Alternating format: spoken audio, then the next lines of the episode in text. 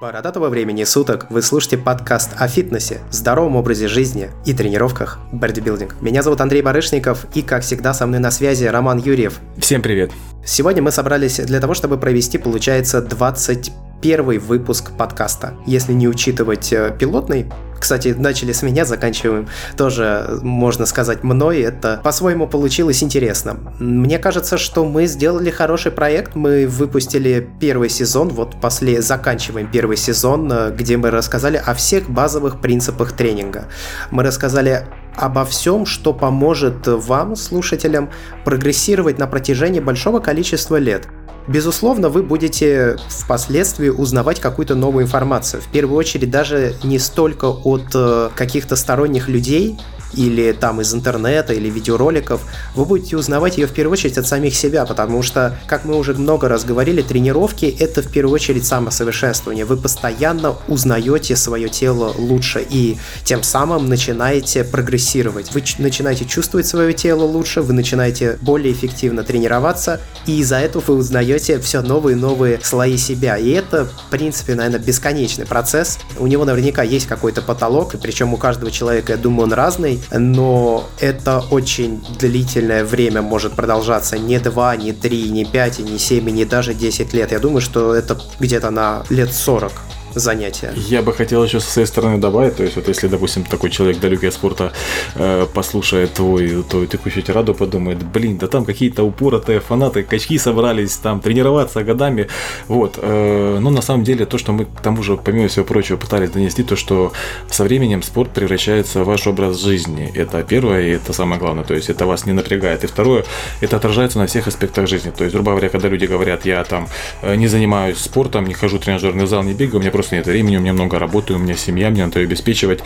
По своему собственному опыту и по опыту многих моих друзей и знакомых, которых или я вытащил в спорт, или они были всегда в спорте, чем-то занимались. Не обязательно это бодибилдинг или там фитнес, разные виды. То есть э, это отражается в лучшую сторону на жизни и в том числе и на работе, и на здоровье. То есть ты себя лучше чувствуешь, у тебя больше энергии, ты можешь больше в итоге сделать по той же самой работе, там больше денег заработать, больше там выложиться в определенных проектах, когда тебе нужно выложиться, у тебя э, банально бы без спорта не хватило на это там ни физических, ни моральных сил. Вот, то есть это ну, образ жизни, а мы постарались донести, как это сделать, э, наиболее эффективно войти вот в эту колею, грубо говоря, и вписать спорт в свою собственную жизнь для ее улучшения. Вот вписать, мне кажется, слово немного более правильное. Образ жизни, он далеко не у всех, ну, далеко не для всех спорт становится образом жизни, но частью жизни скорее. Частью, Просто да. неотъемлемой ее частью. Вот как э, появился в вашей семье новый человек, и он просто теперь с вами живет. Возможно, когда-то он уйдет, но знания о нем останутся. Вот э, спорт это именно такая штука, если, конечно, у вас получится, именно как Рома правильно сказал, войти в эту колею. Мы для этого и запустили подкаст, чтобы помочь это сделать. Сегодня последний выпуск первого сезона, после чего мы прервемся на несколько месяцев. Если точнее, то мы вернемся в октябре, в ноябре, где-то так. У вас будет целое лето для того, чтобы, возможно, переслушать еще раз все выпуски, выписать для себя какую-то важную информацию, чтобы потом лучше ее усвоить или просто использовать в тренинге, потому что мы же говорили не только о каких-то общих терминах, мы говорили и непосредственно тренировках, какие программы, какие упражнения. И вот последние наши два выпуска мы посвящаем принципу построения наших тренировок, чтобы вы могли не перенимать этот опыт, а чтобы вы понимали, как сами вы потом будете формировать свои тренировки, потому что вот эти базовые программы, о которых мы говорили в начале первого сезона нашего подкаста, в какой-то момент вы начнете их модифицировать под себя. Это вообще очень важный аспект. Вы, вы не должны действовать все время по заданным критериям. Рано или поздно вам придется от них отлучаться. И вот когда вы начнете от них отступать в сторону, вы должны понимать, как это делать. И вот для этого мы, собственно, записывали выпуск о принципах тренинга романа.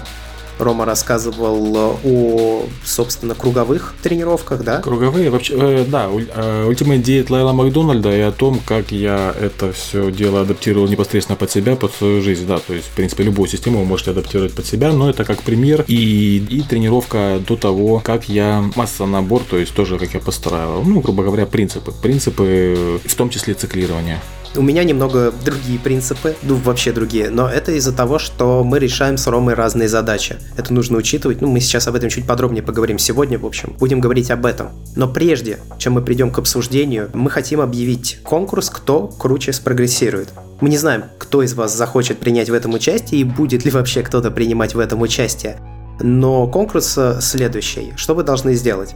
На протяжении вот этих четырех месяцев нашего отсутствия, то есть с того момента, когда вы слушаете этот подкаст, вплоть до октября, делайте фотографии фотографии в первых числах каждого месяца своей формы, в анфас и профиль, в полный рост. Если вы будете применять знания, которые вы получили в этом подкасте, если вы будете тренироваться, то вы начнете прогрессировать. Мы с Ромой соберем ваши фотографии, которые вы будете нам присылать на почту editorsobaka.berdicast.com. Она также будет указана в описании к выпуску подкаста, на сайте и в описании к самому подкасту в ваших подкаст-менеджерах. Мы решим, кто кто спрогрессировал лучше всего, и вручим ему призы. Тут, конечно, есть проблема. Мы пока не знаем, какие призы. Мы связывались с несколькими компаниями, но, к сожалению, никто не захотел проспонсировать выпуск, ну, Конкурс, да. Да, наш конкурс, чтобы как-то принять в этом участие. Но мы думаем, что мы или найдем компании, которые захотят принять в этом участие, или же, если никого не найдем, купим призы из э, своего кармана с денег, которые получаем с Патреона. Спасибо тем людям, которые нас поддерживают. Это стало возможным. А какие призы будут? Скорее всего, спортивное питание. Ну, то есть это что-то, что будет относиться к спорту и то, что вам поможет в этом спорте. Да и стоит вообще понимать, что это в первую очередь стимул. Стимул для того, чтобы вы начали что-то делать. Это не задача вручить кому-то приз, это задача простимулировать вас, чтобы вы начали меняться. Подстегнуть к действию. Дело в том, что сложнее всего это именно начать. А когда начал, то после этого движешься, как говорится, в колее и там уже... Если несколько месяцев сумел продержаться, вот эти 3-4 месяца, то дальше уже будет значительно проще. Все так. И мы надеемся, что вот э, объявленный конкурс, он длительный будет. Еще раз, вы должны делать фотографии в полный рост, анфас и профиль, первые числа каждого месяца на протяжении вот с выхода этого выпуска вплоть до октября включительно. А после чего присылать фотографии, архив на editorsobakaberdicast.com мы с Ромой посмотрим фотографии, оценим и потом подведем итоги конкурса, вручим призы тем, кто займет первое место. Таких человек может быть несколько. Да, да. И еще один момент. Э, фото, ну, допустим, как минимум там текущего состояния и, допустим, итоговое, старайтесь делать, чтобы у вас в руках был журнал там или газета, чтобы можно было понимать, в какой временной промежуток это сделано, а не так, что там одно фото, допустим, там несколько лет назад сделано, а второе сейчас. Ну, вот такое небольшое тоже условие почему мы просим не там условно фото до и после, а еще и промежуточные фотографии. Потому что мы оцениваем не итоговую форму. Потому что, ну, у всех она разная, у слушателей. И если человек условно уже тренированный, то у него есть опыт тренировок, и у него есть наработанная база, у него есть определенное тело, и, естественно, если он будет соревноваться с людьми, которые не имеют никакой формы, а только собираются начать тренироваться, то, естественно, у него форма будет лучше. И, естественно, у него, получается, сразу есть какие-то привилегии. Нет, мы оцениваем именно прогресс таком случае тренированному человеку, у которого есть уже какая-то наработанная форма, ему будет сложнее. Но у него и есть опыт. Все оказываются в плюс-минус равных обстоятельствах. Мы именно оцениваем прогресс. Вот был такой, потом стал такой, потом стал такой. Или условно, почему нужны фотографии каждого месяца.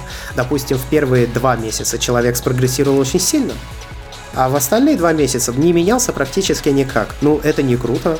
Ну что ж можно сказать такая ситуация. Именно поэтому у вас есть длительный промежуток времени до конца октября, чтобы показать, как вы можете прогрессировать и развиваться.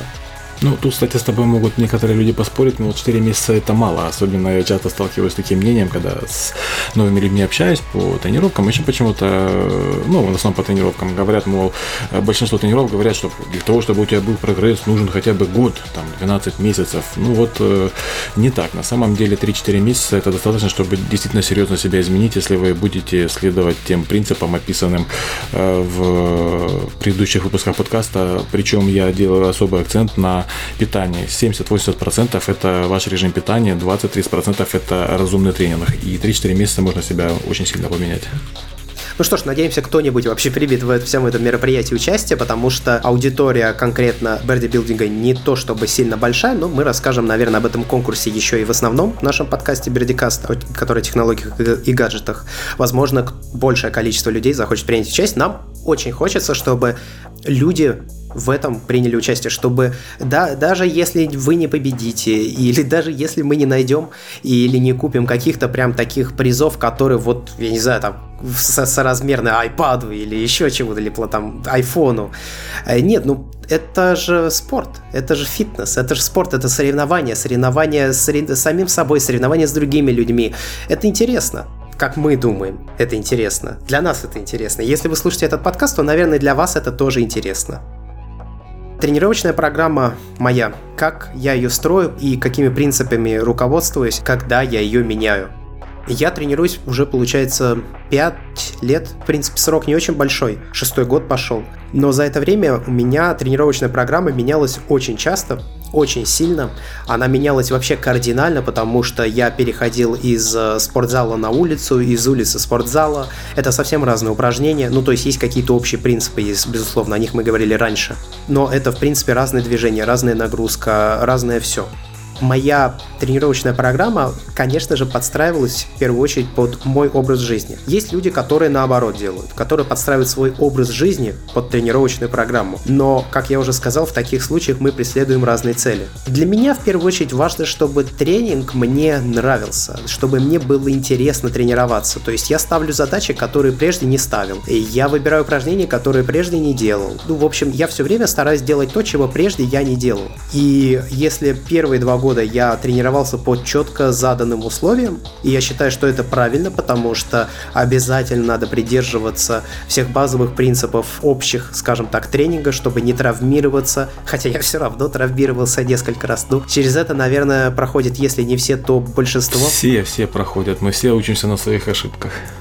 Да, к сожалению, не получается так вот э, сказать, не делай так, не делай так, не делай так, ты травмируешься, ты травмируешься. Нет, все равно человек это делает и продолжает делать до тех пор, пока, пока не обожжется сам. И я точно так же это делал. Причем я уже даже рассказывал, это происходит не в тех случаях, когда ты нарушаешь что-то, а в тех случаях, когда ты наоборот уже долго что-то делаешь в тренировках, так как это принято делать, и начинаешь считать, что все, можно делать послабление. Нет, послабление делать никогда нельзя.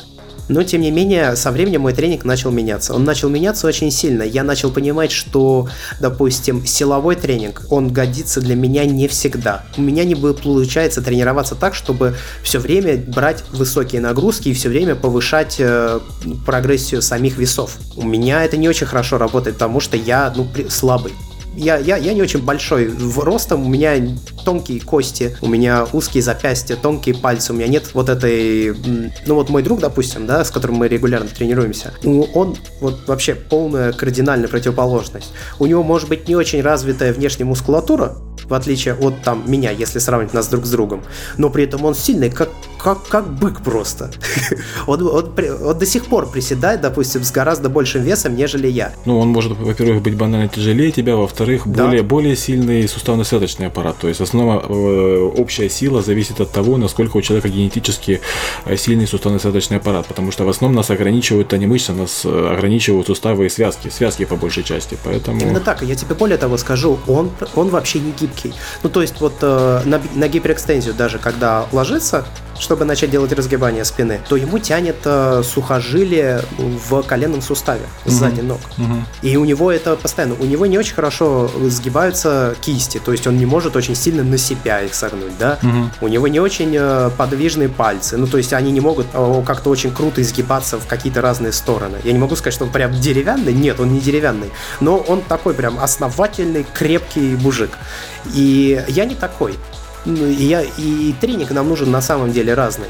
Но так как он не очень вовлечен в весь тренировочный процесс, он, ну, скажем так, мы работаем по такому принципу. Я формирую все наши тренировочные программы, а он тренируется. И вот спустя там несколько лет начался активный прогресс у него, ему очень нравится. У него меняется фигура прямо на глазах за последние три месяца. Это, знаешь, как называется? Это человек, э, вернее, получается, ты, говорится, тащишь, э, а он тащится. То есть меня тащит, и я тащусь, ну что-то типа такого.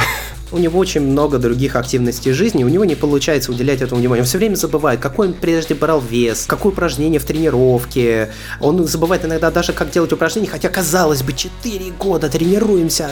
Андрей, это абсолютно нормально, причем это я уже могу сказать не только по себе, но в том числе и своего э, тренерского опыта. То есть я, допустим, работаю с человеком 5 месяцев или 6, и каждый раз на каждой тренировке, я когда за ним слежу, я то или те или иные моменты могу поправить. Причем отчасти это бывает, допустим, если там вес большой, отчасти это бывает, что человек уже вроде как типа все выучил, но и начинает там что-то быстро делать, абсолютно нормально. То есть можно и 10 лет помнить упражнения, в том числе и у меня бывает, что забываешься и начинаешь там колбасить, вот. Нормально абсолютно. Не-не, я не говорю, что это плохо. Я просто говорю о том, что как бы люди разные, и подход к составлению тренировок разный. Да. Я вот со временем начал понимать то, что классический вот этот условно тренинг, ну если вы зайдете на любой там качковский сайт, и вы начнете читать условно какие-то гайды для новичков, то там будет та классическая база жим, присед, становая. Угу. Больше веса, больше прогресса, и вот это все. Мы уже говорили в подкастах, что вес это в принципе инструмент, который помогает вам достигать какой-то цели, напрягать какую-то конкретную мышечную группу. Но со временем для меня лично ценность весов девальвировалась. Я, я Андрей, даже больше скажу. Дело в том, что вес, он работает до определенного какого-то момента как инструмент, а потом это просто становится банально травмоопасно. То есть потом уже приходится изгаляться, потом уже приходится находить моменты, чтобы не с помощью веса там увеличивать нагрузку, а с помощью каких-то других вещей. То есть э, мой, например, пример, я для себя поставил планку там той же становой тяги это 200 килограмм, потому что чувствую, что если там я могу там выходить на более высокие веса, но я понимаю, что это уже слишком большая нагрузка на суставно-селочный аппарат, и лучше я перед этим как-нибудь там гиперэкстензию поделаю, еще что-то там на ноги там разгибание, сгибание, чтобы нагрузить все мышцы, и только потом уже буду делать ту же самую там становую, э, чтобы уже мышцы были нагружены, и чтобы при тех же, допустим, там 180-100 килограммах я получал большую нагрузку. Как ты правильно сказал, ты начинаешь искать какие-то обходные пути, да? Я когда понял, что я, я не сильный, я могу, наверное, очень, ну, скажем так, упороться, да, и э, сконцентрированно, целенаправленно начать повышать свои силовые показатели. Но я понимаю, что у меня не такой организм. Я все равно не достигну каких-то больших в этом результатов. Э, я думаю, что если 10 лет, конечно, впахать, то ну, какой-то большой вес относительно там новичка я поднимать буду. Но за те же 10 лет вот этот мой э, тренировочный партнер и друг, он будет поднимать при такой тренинге больше, значительно, больше, значительно, да. не просто, не просто больше, а в, раза в полтора больше. И я начал понимать, что такой тренинг мне не подходит. У меня мускулатура, которая очень активно пампится, да, и я как в какой-то момент я начал обращать на это внимание, что вот у него практически нет пампа, но у него все равно возникает забитость, да? А у меня мышцы пампятся очень хорошо. И я начал понимать, что мне, наверное, нужен высокообъемный тренинг с большим количеством подходов, повторений, небольшими интервалами отдыха. И я начал его таким образом формировать. И впоследствии вся тренировка, весь тренировочный процесс начал формироваться таким образом, чтобы найти какие-то упражнения, которые друг с другом в разные даже тренировочные дни будут взаимодействовать так, чтобы по-разному напрягать одну и ту же мышечную группу. И я пришел к сплиту. Причем сплит у меня, сплиты бывают разные. Сплиты бывают поделенные по два по две мышечные группы на тренировку, и там получается у тебя условно три сплита, да, то есть это все тот же трехтренировочный день, но ты делаешь два таких, две таких, две таких мышечных группы. Ну, неделя, тренировочная, три, три тренировки в неделю получается, да? Да, mm-hmm. я для себя нашел оптимальным а, отсутствие как таковой тренировочной недели. У меня нет деления на вот неделя прошла, так, круто отдохнул, пошел дальше. Ну, что каждый к этому приходит, то есть сплиты в итоге выходят за рамки 7 дней, потому что, ну, банально это удобнее. Э, я, и, возможно, это не очень эффективно для прогрессии какой-то отдельной конкретной мышечной группы, и стоило бы делать ее там условно чаще или еще как-то, но я тренируюсь сейчас через день. Я стараюсь поддерживать ритм через день. И за одну тренировку я тренирую, как правило, одну мышечную группу. Причем мышечная группа, в зависимости от того, как развивается тренировка, может, ну то есть что такое мышечная группа? Да, это может быть руки в целом, то есть бицепс, трицепс, брахиалис, но может быть и только отдельно бицепс мои тренировки формируются в первую очередь э, под мои ощущения и вот желания сегодня. То есть, если я чувствую, что, допустим, э, так, ну сегодня у меня руки, но я вот не хочу делать, допустим, разгибание на трицепс, окей, давай я тогда сделаю вот такое упражнение. Хочу, Да, наверное, хочу, мне это интересно. Я начинаю делать вот такое упражнение. Какие именно упражнения, я не буду сейчас рассказывать. У нас 20 выпусков перед этим. С упражнениями, да. А у меня нет четкой даже последовательности выполнения этих самых упражнений в день. То есть, э, почему ее, почему так нет? Потому что нет четкой последовательности тренировки. То есть, сейчас я делаю ноги, завтра я делаю руки, после этого я делаю плечи, потом я делаю спину, ну и так далее. У меня есть конкретные принципы, какие тренировки с какими, за какими не должны следовать. Если точнее, то у меня никогда не следует тренировка спины и ног друг за другом. Ну, две самые крупные мышечные группы, чтобы не перегружать, я так понимаю, себя а, ну, даже не то, что себя перегружать, они, их надо убивать, я, я их стараюсь убивать. Им нужно больше времени для восстановления, это раз, а так как в приседе и в спине, допустим, в приседе спина тоже задействуется, да, она испытывает статичную нагрузку, потому что она держит на себе штангу я стараюсь ей давать, э, соответственно, отдых. И я стараюсь не давать лишние нагрузки на позвоночник. То есть я, я вот для себя взял такое правило, я никогда не ставлю одну тренировку за другой, где одна тренировка это ноги, а вторая тренировка это спина. Я всегда стараюсь их разбавлять. А вот чем и как разбавлять, это уже зависит от того, что, собственно, между ними я помещаю. Причем в самой тренировке тоже нет каких-то конкретных эм, принципов, как я формирую подходы, как я формирую повторения.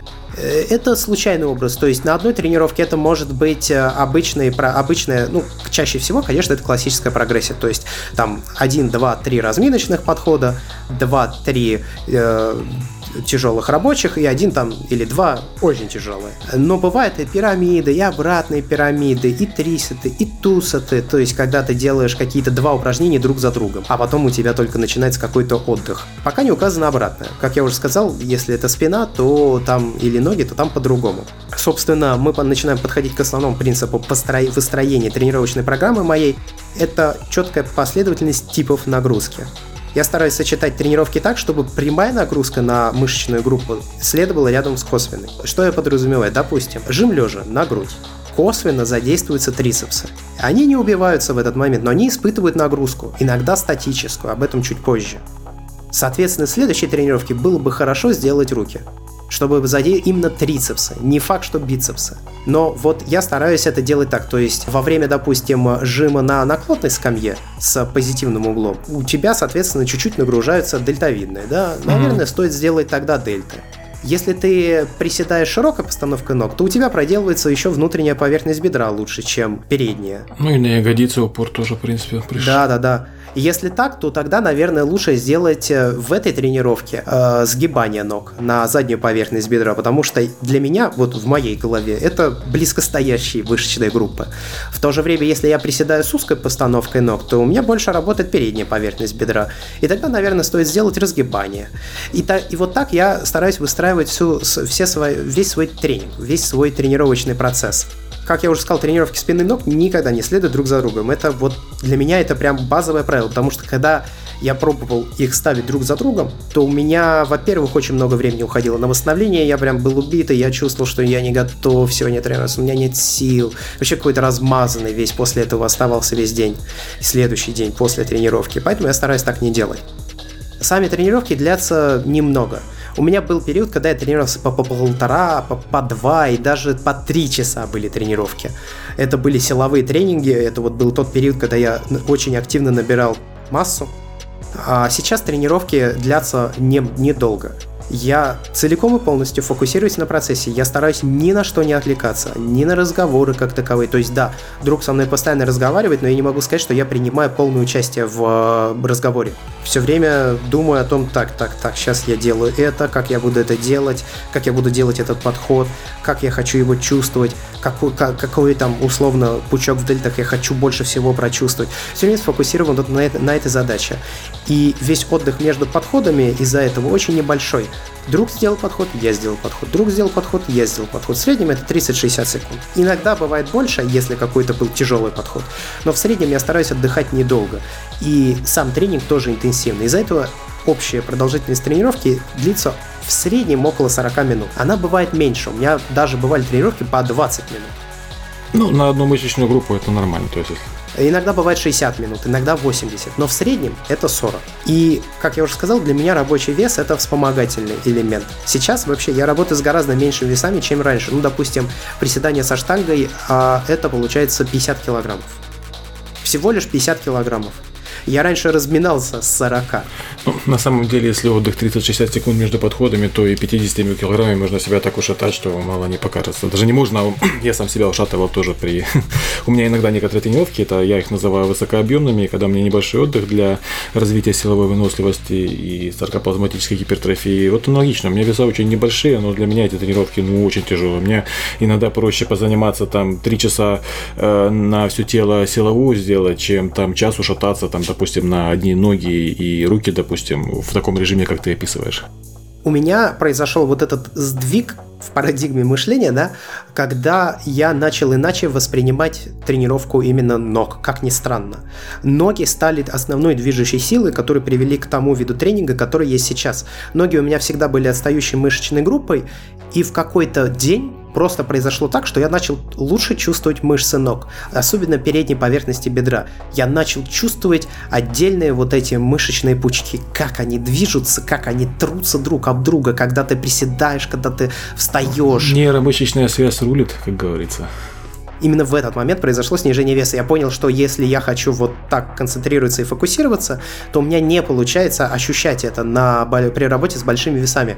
Мне приходится концентрироваться на том, чтобы поднять вес а не на том, чтобы напрячь ноги. Э, небольшую ремарку сделаю для слушателей, что например, профессионалы, они тем и отличаются, люди, которых с огромным опытом тренировочным, допустим, от новичков, тем, что человек может даже э, огромный там культурист э, 5-килограммовыми гантельками может себе бицепсы так ушатать, что ну просто там новичок не сделает 10-килограммовыми гантелями. И вот второй нюанс, то, что ты вот чувствуешь, ну, во-первых, это, естественно, нейромышечная связь, она развивается довольно долго, когда она развивается, ты действительно можешь небольшим весом себя хорошо нагрузить.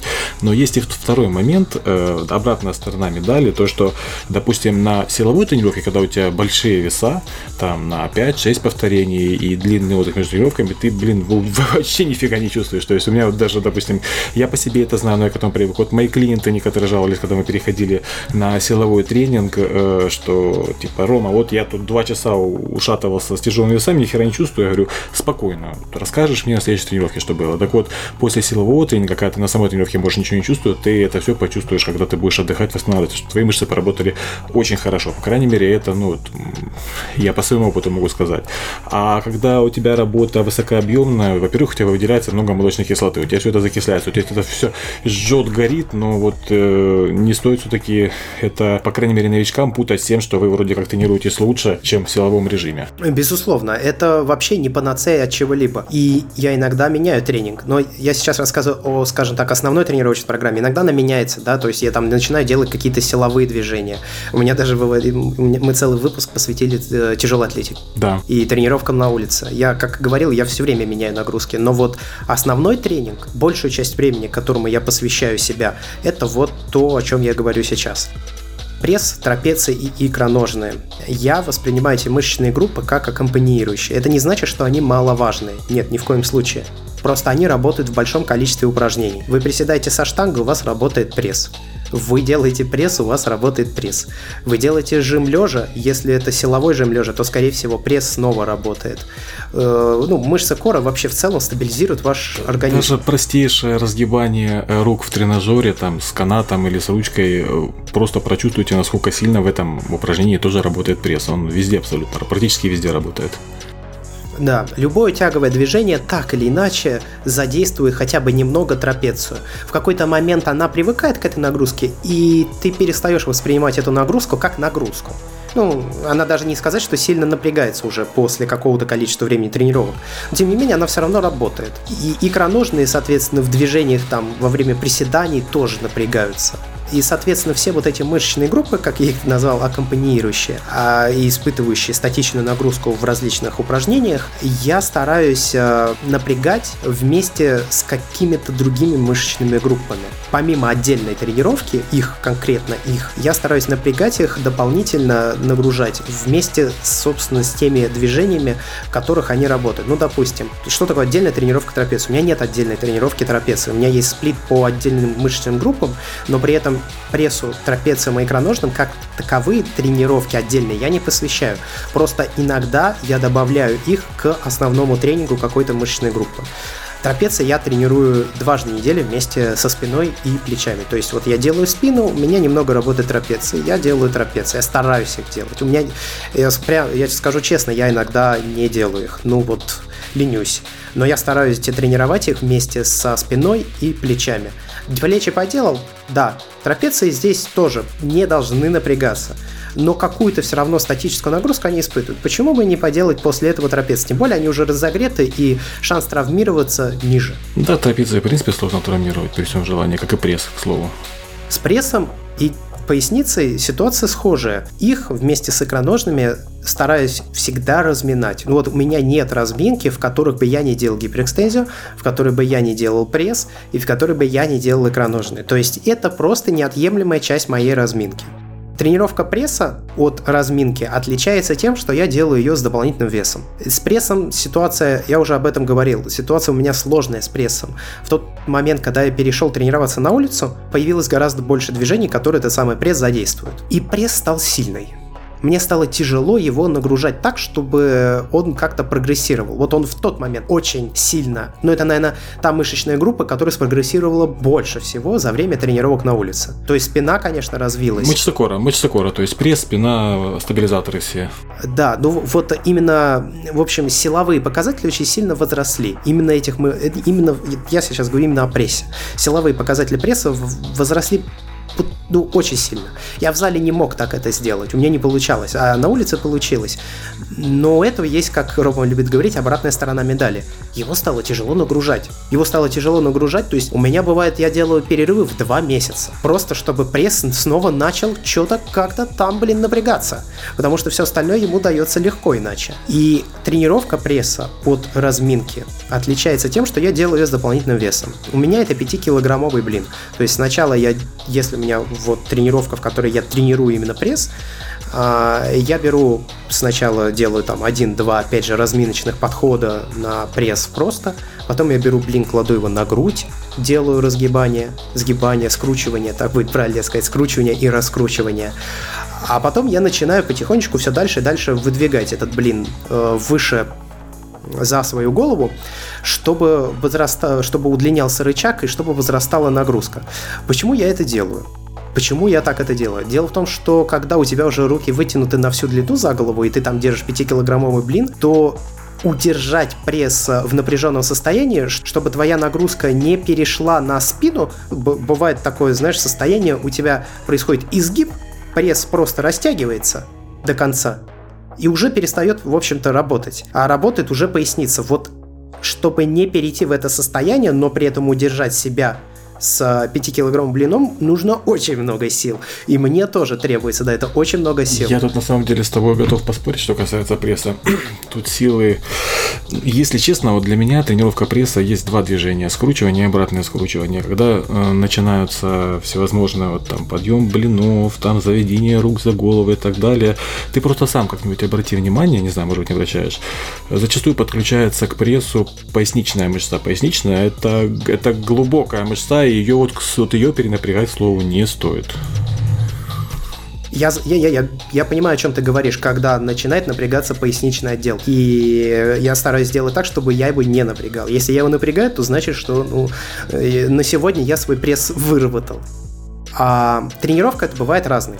То есть, э, помимо вот этих обычных движений, я иногда делаю, ну вот одно из самых тяжелых для меня лично движений, это виз. Ну, у нас есть стойка, у меня в квартире есть маленький спортзал, и там есть стойка, да, для штанги, которую ты используешь во время жима, которую ты используешь во время приседаний, ну, то есть это стойки, с которых ты штангу снимаешь. Я вешаю на нее все блины, которые есть, хватаю ногами, э, под, которую вот коленный сустав, да, то есть mm-hmm. я висну вниз головой и делаю скручивание вверх. Дается это очень тяжело. Нагрузка на пресс совершенно меняется. Сначала начинает работать его нижняя часть, вот всегда, потом только верхняя. Это как бы такое же скручивание по факту. Я хорошо представляю, потому что даже обычный виз, когда ты там повисаешь на турнике или в лямках специальных и там ноги снизу вверх поднимаешь, вернее даже вот не ноги, а в коленях съебаешь до 90 градусов и поднимаешь выше для задействования нижней части пресса, это очень тяжело. А тот вариант, как ты описываешь, ну, тут для меня бы это вообще был адский ад, я так не делаю. Это кардинально меняет нагрузку. Есть еще, конечно, одна сложность, которая возникает в этот момент. То, что бывает ногам ну, больно, да, то есть тебе надо, мало того, что себя ногами надо удерживать, э, но и вот в том месте, в котором ты висишь ногами, вот эти сухожилия как раз mm-hmm. проходят, бывает больно. Но я просто преодолел этот промежуток и все. Ну, то есть было больно через 2-3 таких, э, таких тренировки, через 2-3 таких тренировки перестало быть больно. Э, адаптировался организм, все очень просто. А, а поначалу, да, поначалу тяжело, и ты очень боишься, что ты вообще сейчас рухнешь вниз с этой да. штанги, да, да, да, что ноги разогнутся, еще что-то. Проси, просил, просил друга держать их, он и сейчас страхует, он все равно держит мои ноги. Но, в принципе, сейчас уже это, наверное, не требуется. Собственно, это такая стрессовая нагрузка дается прессу только время от времени, потому что если я буду делать ее часто, то я понимаю, что я опять попаду в ту ситуацию, как было после тренинга на улице я не смогу нагружать пресс. Ну, у меня не будет упражнений, которые бы могли дать вот эту стрессовую нагрузку, которая бы, которая бы могла подтолкнуть пресс к тому, чтобы он развивался. Собственно, очень часто различные люди, которые тренируются, говорят, что пресс качать не надо. У меня противоположное мнение на этот счет. Я считаю, что надо. Надо, надо, надо в любом случае. Я тоже за то, чтобы качать, потому что, опять же, понятно, что пресс работает э, везде и всегда, и в тех же там приседаниях, особенно если не э, злоупотреблять там поясами и прочими страховками. Вот. Но, опять же, хотите, чтобы все было хорошо у вас с позвоночником, надо и пресс тренировать, и мышцы разгибателя обязательно отдельно. По поводу рук. Иногда тренировка рук проходит целиком, то есть это и бицепсы, и трицепсы, и брахиалис. А, я делаю такие тренировки в том случае, когда у меня не очень хорошо получается сконцентрироваться на каком-то конкретном а, пучке да, на какой-то конкретной части мышц рук. То есть я чувствую, я не выработал, ну, я не выработал эту тренировку. Я вот вроде как сделал подъемы там на бицепс, сгибание на скамье или со свободным весом подъемы, или там гантели, или молотки, ну, неважно. Это могут быть самые разные упражнения, как я уже говорил. Тогда я делаю трицепсы. И иногда бывает, что да, и здесь не сделал, пошли тогда на брахиалис. Но обычно бицепсы и трицепсы я делаю в разное время. То есть это разные дни тренировок. Но это спорная метод- методология. Очень много людей скажут, что так делать не стоит. И что надо тренировать их вместе. И я, наверное, скажу даже, что они правы. Но вот для себя я нашел именно вот такое разделение оптимальным. Тренировку бицепсов я чередую один к одному или один через один. То есть одна тренировка у меня динамическая, в ней много повторений, в ней быстрая скорость сгибания рук, в ней несколько подходов, в ней мало отдыха, в ней есть линейная прогрессия веса или там пирамида или еще что. Ну, в общем, в ней есть прогрессия веса какая-то, обратно, неважно, в ту или иную сторону. Вторая тренировка статичная. Я начал делать ее относительно недавно, и она себя оправдывает очень круто. Там есть динамика движения, просто за подход я делаю одно сгибание и одно разгибание. Я это делаю на скамье Скотта, прежде чем я отрываю непосредственно рукоять и начинаю ее двигать, уже происходит максимальное пиковое напряжение мускулатуры. То есть у меня уже надутые вены, у меня уже надутые бицепсы, и вот только после этого начинается подниматься очень-очень-очень медленно рукоять. В момент, когда ты доходишь до пикового сокращения бицепса, хочется визжать просто, как резаная свинья. Очень-очень-очень тяжело. Ну, это закисляется мощно, это, да, больно. Это позволяет мне очень резко прогрессировать э, в бицепсах. Ну, то есть вот я, нач... я говорю, я начал делать это недавно, и это не значит, что там через, условно, полгода такого тренинга это будет работать. Скорее всего, не будет. Я так думаю, что не будет. Я думаю, что организм адаптируется и будет такой, а, что, опять ты лень, ну, опять mm-hmm. вот это медленно, ну, давай, сделаем, да. Но пока что это работает. Аналогично я делаю с ногами. Ну, я редко делаю какую-то статическую нагрузку с медленным приседанием, хотя такое тоже бывает. А, но я тренирую ноги в двух комбинациях, скажем так, упражнений. Я уже говорил, широкая постановка ног вместе с задней поверхностью бедра, узкая постановка ног вместе с передней поверхностью бедра. То есть это, соответственно, сгибание на бицепс бедра и разгибание на квадрицепс бедра. В принципе, здесь нет каких-то хитростей, ну, я не, у меня в, моей, в моем тренинге нет каких-то хитростей. Я думаю, что Рома, наверное, сможет подсказать какие-то... Лично я руководствуюсь э, комфортом по коленям, по суставам. Дело в том, что, например, у меня длинное бедро, и голень короче, чем бедро, и я просто банально не могу приседать с узкой постановкой. Вернее, я могу приседать с узкой постановкой ног, но тогда у меня колени вылазят далеко вперед за очень носки. Далеко. Очень далеко. То есть, грубо говоря, у меня идет ломающая нагрузка на колени, и я в таком режиме просто, я не могу нагрузить ноги так, чтобы действительно работали квадрицепсы, поэтому я приседаю всегда широкой постановкой ног. В таком случае, естественно, у меня нагружается внутренняя поверхность бедра, у меня нагружаются бедра, но последняя, так скажем, половина движения, когда я вверх иду, тогда еще и нагружаются нормальные квадрицепсы. А дальше я их добиваю, опять же, там, допустим, разгибаниями. Плюс э, я включил еще свою тренировку непосредственно для ног, и это дало большой прогресс. Кстати, ноги я тренировать ненавижу, мне это очень тяжело, но они почему-то хорошо реагируют. Может быть, доминирующая группа, которая тренировать не любит. Так вот, а становую тягу сумо, я в ней очень хорошо начал чувствовать именно квадрицепсы.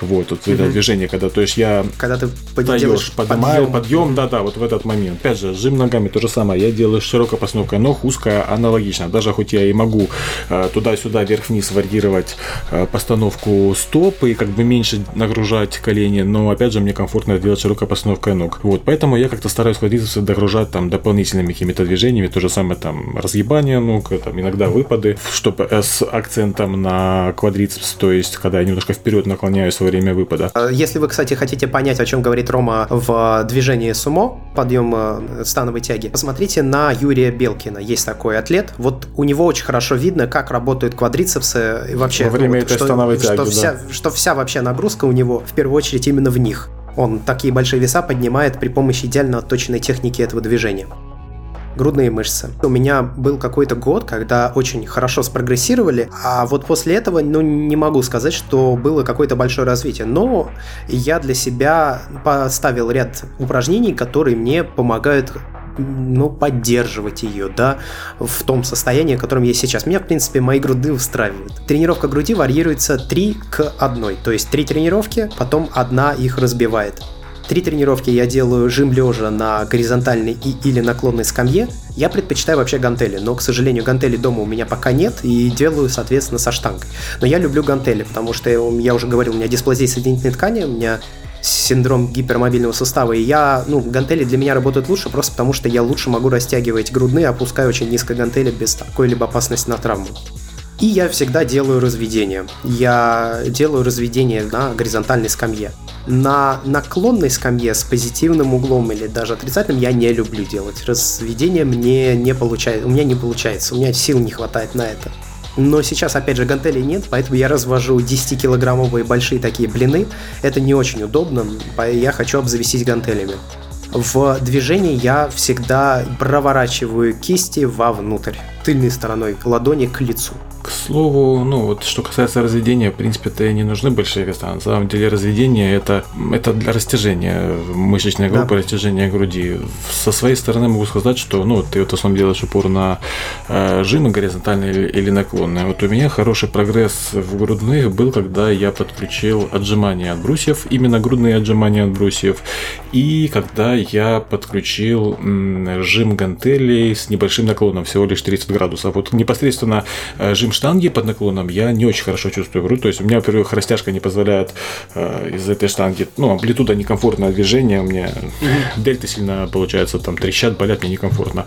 А вот под таким же наклоном с гантелями, там я чувствую грудь вот просто шикарно. И когда я свой спильт разбил таким образом, что у меня в недельном цикле есть и жим гантелей, и отжимание от брусьев, и жим на горизонтальной скамье, вот это вот мне дало хороший прогресс в грудных.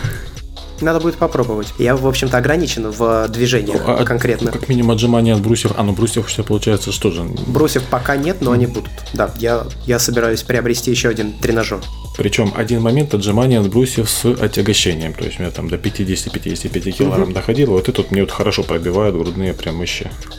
А, одну тренировку, которая разбивает три тренировки, я провожу по типу тренировки рук. То есть это очень медленная очень медленное движение. То есть это такой же жим лежа, но на него вешается чуть больше вес, и очень медленно делается одно или два повторения. Это не так медленно, как с бицепсами, ну, не получается просто физически потому что иначе ты в руки весь вес перекидываешь, тогда ты можешь держать долго. Или же на грудь, но долго, очень медленно опускать и поднимать не получается. Поэтому происходит не одно движение, а там 2-3 движения за подход. Вот. Э, это статическая нагрузка. Груды разрывает Очень сильно. Ну, тоже кажется, что они сейчас взорвутся. Я вообще начал подключать э, статическую вот эту, да, с минимальным количеством движений нагрузку. То есть я делаю ее сейчас в бицепсах и груди на регулярной основе и на нерегулярной в ногах. Хорошая вещь. Я начал задумываться об этом, когда посмотрел один из видеороликов э, Станислава Статика классная штука. Не, не только он об этом говорил. Я знаю, что не помню фамилии этого культуриста, но я знаю, что он побеждал э, Арнольд э, Классик, американский российский культурист, и он из тяжелоатлетов. Так вот он говорит, что когда у него наступали застои там в прогрессии весовых и так далее, причем это касается приседаний и непосредственно нажима штанги лежа, он делал тоже статику, то есть большой вес, и вот, как ты говоришь, медленно, медленно, медленно это все дело опускает, поднимает. Говорит, что только это позволяло дальше, как говорится, прогрессировать. Другие некие варианты, суперсеты, трисеты, там предварительное утомление и прочие вещи не помогали. Спина. Я больше всего и лучше всего начал чувствовать спину не в спортзале.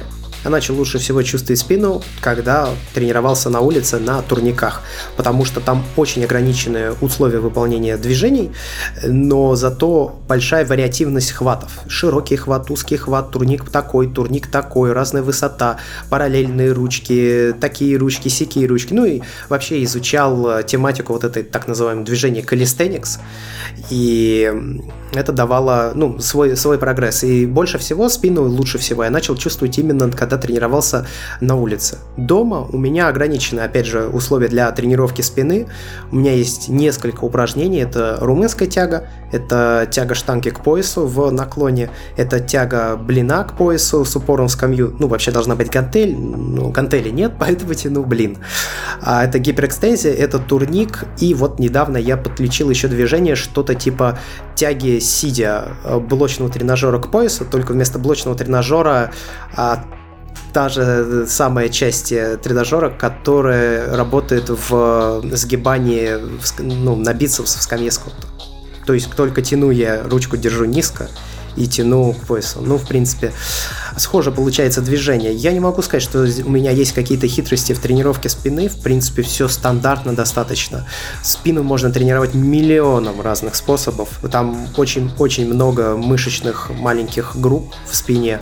Есть, конечно, превалирующие, доминирующие большие, э, широчайшие те же самые, да, и столбы посреди спины. Задние дельты работают иногда. Но, в принципе, я, не, я говорю, у меня нет никаких хитростей в тренировке спины. Я просто знаю, как ее напрягать и я ее напрягаю. Я ее растягиваю, я ее сокращаю, я стараюсь, чтобы не работали, чтобы не было подъема трапециями, я регулирую уровень наклона при тяге штанги в по... к поясу, угол наклона влияет на нагрузку, и ширину хвата вли... меняют тоже влияет на то, какая часть спины сокращается. В принципе, наверное, и все. На самом деле, на самом деле, что касается спины, тут как раз э, огромнейшее значение имеет тот факт, что ты ее чувствуешь и ты ее умеешь напрягать. Дело в том, что для человека не совсем э, естественно вообще особо работать спиной именно вот широчайшими. То есть э, это ж ведь э, они за тяговое движение отвечают. Но мы привыкли тянуть руками. То есть ты открываешь дверь, ты же ее тянешь mm-hmm. не спиной, а ты просто рукой тянешь, и так везде. Ну, я сейчас спиной тяну. А, ну, вообще, ну, если, если да, просто вот берем обывателя, он потянет э, дверь э, рукой. рукой. Вот. И э, действительно, если э, чувствительность спине приходит довольно долго, и когда вот она уже пришла, тогда действительно можно уже сильно не заморачиваться. И, в принципе, вот твой набор упражнений, то более чем достаточно, чтобы его, чтобы развивать свою спину. А если не чувствуют, то даже если большие веса будут, ну, часто люди там пытаются руки качать, дельты, но никак не напрягают спину. То есть вроде думают, что спину качают, и почему она не растет, удивляются. Надо ее вначале научиться чувствовать, и вот если уже чувствуешь, то половина дела сделана. Да, именно так. Ее надо научиться чувствовать. Вот ваша первостепенная задача – научиться чувствовать спину. После этого спина перестанет быть тяжелой какой-то мышечной группой. Я имею в виду, она будет, это будет тяжелые тренировки, но она перестанет быть э, тяжелой, вот, ну, для, же для, не пробить. Для, да, да, да, да, плохо реагирующая, грубо говоря, на тренинг. Да, да. Она станет хорошо очень реагировать. И вот спина – это, наверное, для меня лично, для напряжения, одна из самых простых мышечных групп. Дельтовидные. Дельта – это мышечная группа, которую я начал делать только на третьем году тренировок. До этого я вообще просто не задумывался о том, что, что там есть какие-то мышцы, честно говоря. Я никогда не думал о том, что... Ну, я знал, что там есть мышцы, но я никогда не задумывался о том, что их вообще-то надо отдельно тренировать. И дельта, я считаю, очень важной мышечной группой. Она формирует э, очень много от вашего внешнего вида, вашей фигуры, от вашего самоощущения, от моего самоощущения, так скажу. Она для меня очень много формирует. И дельта я вообще ставлю одной из приоритетных групп в, при, в тренировках. Не потому, что она дает наибольший гормональный отклик, просто потому, что она опять, как я уже сказал, оказывает одно из наибольших влияний вот внешней, внешнего вида верхней части корпуса. Она визуально зауживает талию, она расширяет визуально спину, она очень хорошо работает с шириной спины, ее очень хорошо дополняет ширина груди. Ну, то есть вот это такие три мышечные группы, которые вместе формируют ваш верхний костяк, и я считаю, что это важные мышечные группы, поэтому я всегда стараюсь тренировать отдельно дельты. И здесь стоит сказать, что люди очень часто не, не, не уделяют внимания задним дельтам. А в большинстве случаев, на самом деле, задним дельтам внимания никто не уделяет. Да, всегда обращать внимание на передние и средние, потому что они хорошо видны в зеркале, условно. Ну, потому что они заметны. А на задние они всегда меньше, и на них никто никогда не обращает внимания. Хотя при этом задние работают, как правило, чаще, чем средний, например, пучок. А если передний работает в жимовых движениях, то задний в тяговых. Во всех тяговых, совершенно верно. Во всех, да. Поэтому он работает очень часто, и но его надо нагружать отдельно, потому что ему нужна дополнительная нагрузка для того, чтобы его вообще прорабатывать. Как это делать, мы уже рассказывали когда я делаю жимовые движения, то я представляю не что я жму штангу. Ну вот я представляю, что потолок упал, и я пытаюсь его удержать. И вот у меня сразу тогда я понимаю, как напрягать дельта. Я, я понимаю, как напрягать дельты, а не трапеции или какие-то другие, или там трицепсы, или еще какие-то мышечные группы. Вот я представляю, что на меня упал потолок, и я стараюсь его удержать.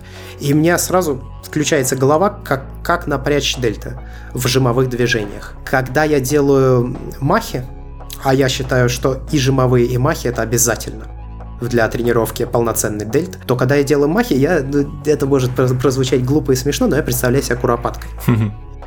Я представляю себя куропаткой, э, потому что если начать изображать куропатку, то тогда ты начинаешь поднимать локти именно при помощи дельт, а не, опять же, при помощи каких-либо других ну, мышц. Трапеции, включая спину, подключая, да, иногда и размахивает всем торсом, чтобы забросить гантели, как я часто вижу. Вот, э, задача не поднять кисть, задача поднять локоть. Локти, локти, от локтей движение идет. Ну, мне, кстати, проще представить, что выливая воду из кувшинов, это в свое время эту аналогию еще Шварц говорил, мне вот как-то она ближе всего выливаешь воду из кувшинов, а вот для меня это, видишь, ассоциация, которая я не могу даже представить.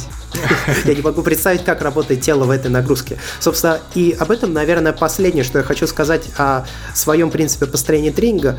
В каждом упражнении, которое вы делаете, представляйте, представляйте какую-то аналогию, которая позволит вам напрячь эти конкретную мышечную группу.